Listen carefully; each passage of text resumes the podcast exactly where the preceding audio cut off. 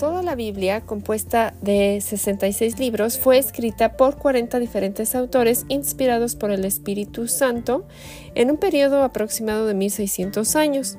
Es sorprendente cómo estos 66 libros cuentan una sola historia sobre el Dios que nos hizo, nos ama y nos redimió.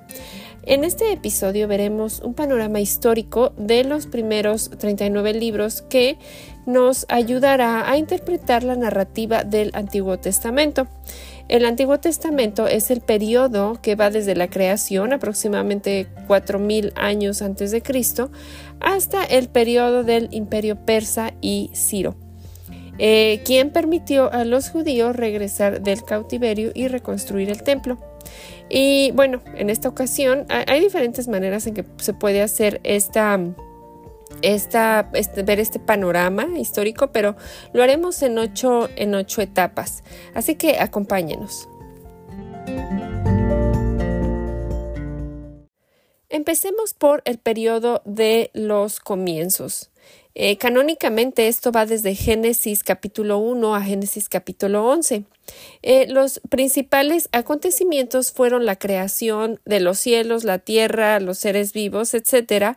Y aquí aprendemos que Dios creó todo en seis días y descansó en el séptimo día, lo bendijo y este día lo bendijo y lo santificó.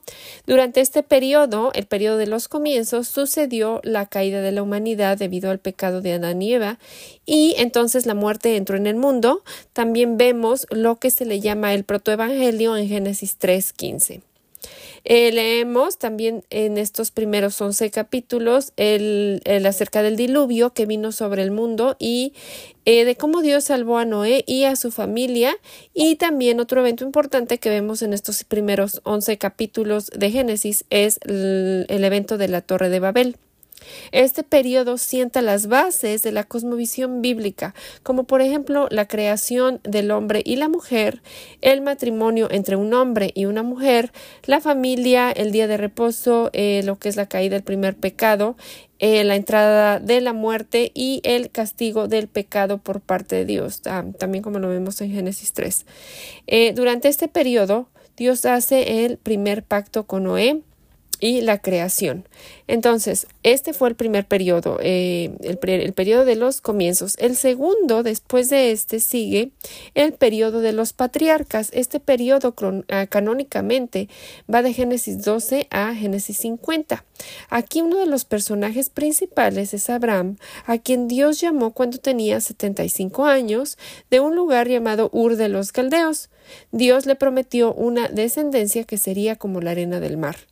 Otro personaje, otros personajes que vemos aquí, bueno, otro personaje es Isaac, el hijo de Abraham, quien le nació en su vejez de acuerdo con la promesa del Señor.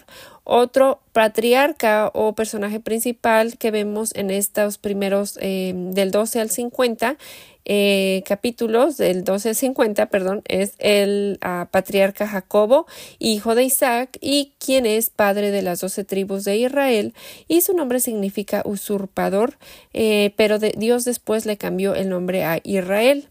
Y por último, el patriarca José, quien fue el hijo favorito de Jacobo, y José tenía el don de interpretar sueños y sus hermanos estaban celosos de él y lo vendieron como esclavo en Egipto, eh, pero Dios, bueno, las escrituras nos dice que Dios estaba con él y lo usó para salvar a los hebreos de una hambruna.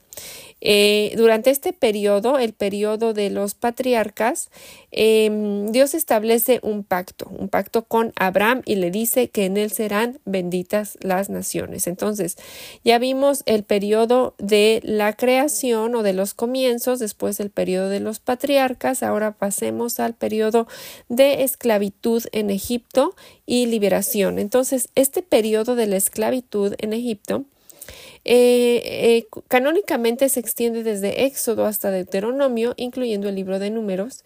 Este es el comienzo de la esclavitud debido a que en el poder está Faraón, quien no, un faraón que, que no conocía a José.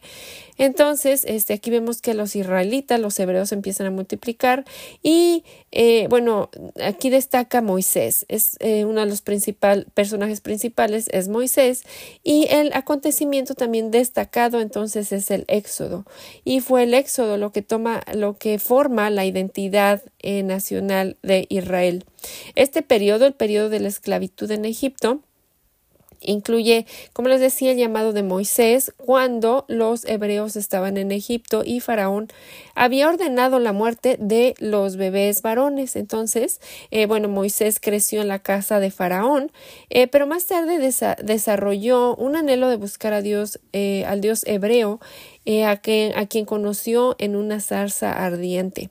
Eh, durante esta etapa sucede el evento también, bueno, de las diez plagas y el 40 años de andar vagando por el desierto.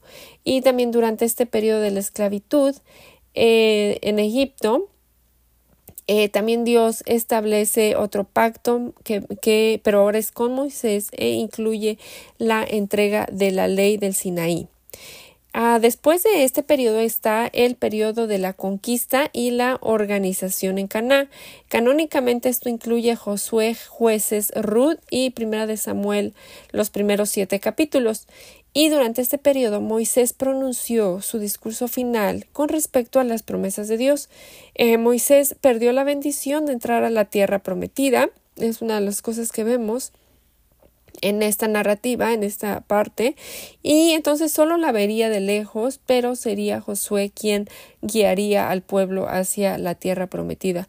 Eh, el cruce del Jordán fue el evento en que los hebreos cruzaron a la tierra prometida que fluía leche y miel, y también vemos aquí las aguas del Jordán se dividieron en dos y Josué estableció un monumento conmemorativo para recordar este gran evento. Eh, un evento importante durante este periodo es la distribución de la tierra entre las doce tribus eh, y durante el periodo de los jueces, que también entra en, esta, en este periodo, eh, hubieron siete ciclos. Vemos a este ciclo de pecado, que es cuando vemos el, bueno, el pecado, la esclavitud, la liberación. Entonces, cada generación caía en este ciclo. Ellos se olvidaban de Dios, cometían idolatría, seguido de invasión, o de consecuencias que el Señor traía, eh, traía opresión em, eh, como, como disciplina y entonces ellos clamaban a Dios en busca de ayuda y Él les enviaba un juez o un libertador. El libro de jueces comienza justo después de la muerte de Josué y termina con Samuel. Em, entonces ya vimos, eh, recapitulando o revisando, es el periodo de los comienzos, seguido el periodo de los patriarcas, de ahí sigue el periodo de la esclavitud de Egipto, eh, luego el periodo de la conquista y organización en Caná.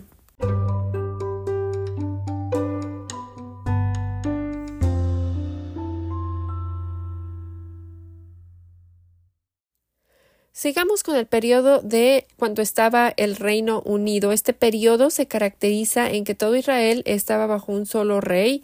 Eh, canónicamente incluye 1 de Samuel 8 a, al 11 y bueno, como sabemos, el primer rey fue Saúl, eh, luego fue David y por último Salomón. Eh, a lo que se le conoce como la Edad de Oro y quien reinó durante 40 años. En, en, Jerusalén y el templo se construyó bajo el reinado de Salomón. El pueblo se consolidó como nación. También, bueno, el, profeta Samuel ungió al primer rey de Israel, eh, quien fue Saúl, así también como a David. La diferencia es que Saúl fue, eh, bueno, el primer rey de Israel porque la gente lo, lo pedía, quería un rey, porque quería ser como el resto de las naciones, pero eh, bueno, esto significaba que despreciaban al Señor como su rey. Eh, el Señor finalmente les dio, le dijo a Samuel que ungiera a Saúl quien ah, pertenecía a la tribu de Benjamín y Saúl puso la mayor ah, pasó perdón la mayor parte de su vida persiguiendo a David. Eh, bueno David fue el segundo rey después de Saúl y como leemos en las escrituras que lo describe como un hombre conforme al corazón de Dios eh, era un hombre de Belén conocido por ser quien mató a un gigante filisteo y David y David quiso construirle un templo al Señor pero él no se lo permitió. Entonces fue Salomón, el hijo de David, quien le construyó el templo al Señor, y Dios le dio sabiduría como a nadie más, y también gozó de poder y riqueza. Salomón cometió el error de casarse con las hijas de reyes extranjeros, lo que lo llevó a comer y a comer a cometer idolatría eh, con, sus, con los dioses paganos de estas mujeres y después de él, bueno, el reino fue dividido.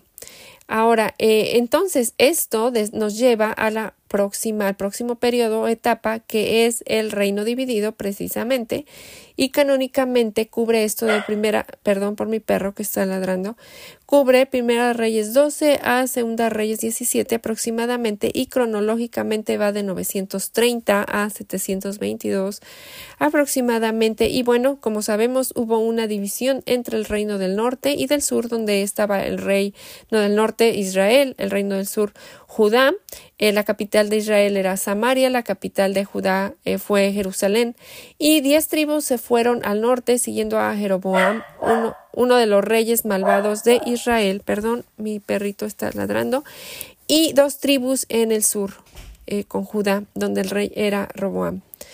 El profeta Isaías vivió en Jerusalén durante la época en que los asirios estaban llegando al poder. Em, advirtió el profeta Isaías a, eh, en Jerusalén y a sus reyes, a sus reyes en, Jerusalén, sobre su idolatría y habló sobre el cautiverio que vendría en el norte y el sur. Eh, por otro lado, Jeremías también fue otro profeta que vivió durante el tiempo en que los babilónicos está, entre, entre los cuando los babilonios estaban llegando al poder alrededor del 620 a.C. y habló contra Judá y las ciudades del territorio. Eh, también sobre la locura de la idolatría.